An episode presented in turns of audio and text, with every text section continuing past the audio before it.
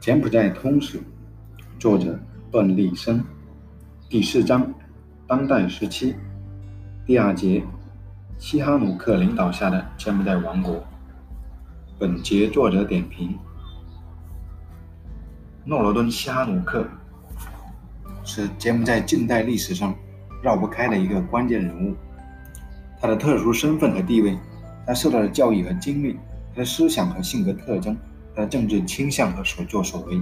都在特殊的历史关头影响了柬埔寨历史发展的进程。西哈努克作为柬埔寨诺罗敦和西索瓦两大王族的后裔，使他在1941年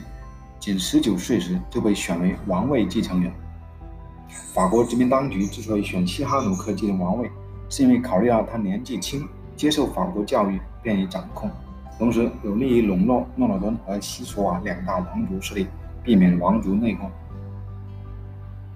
然而，事实出乎法国殖民当局的预料，西哈努克继承王位以后，并不听从法国人的摆布，因为他是一位具有强烈民族主义情怀的爱国者。1945到1954年，第一次印度支那战争粉碎了法国重返印度支那、恢复殖民统治的美梦。西哈努克。通过巧妙的外交手段，使柬埔寨于1953年11月9日获得正式独立，这不能不算是他对国家立下的一杆大功绩。由此翻开了西哈努克领导下的柬埔寨王国的历史。1953到1970年，柬埔寨王国时期，在柬埔寨近代历史上出现了难得一见的安定、团结、和谐的局面。没有内战，没有内讧，经济发展，人民安居乐业，生活得到改善。柬埔寨人民都非常珍惜和怀念这一段历史时期。二十世纪六十年代，柬埔寨王国实行防变为主、防共为辅的方针，表面上是坚持中立的态度，则暗中则倾向于社会主义阵营。开始一段时间，东方阵营、东西方阵营都在积极争取柬埔寨王国。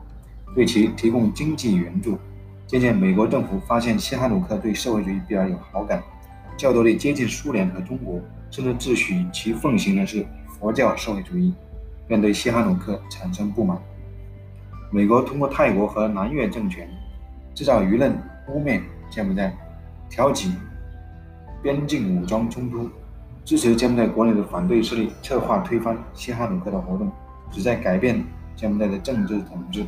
西哈努克是受到潜在的威胁，故强调防变为主。美国政府对西哈努克的打压，最终使他忍无可忍。一九六三年十一月，西哈努克宣布拒绝接受美美国援助，历年召回柬埔寨驻美大使，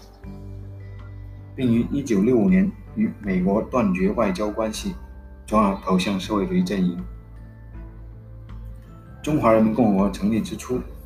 正在和美国进行的朝鲜战争，为了扩大和巩固国际反美统一战线，打破美国对中国的遏制和孤立，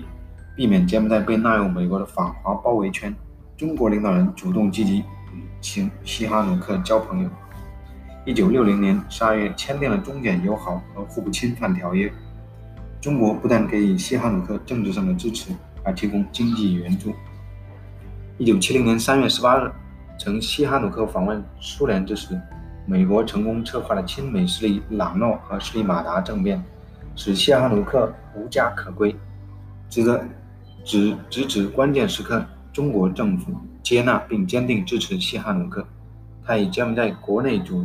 组织建立起反美统一战线，绝路逢生，重新焕发出新的政治生命。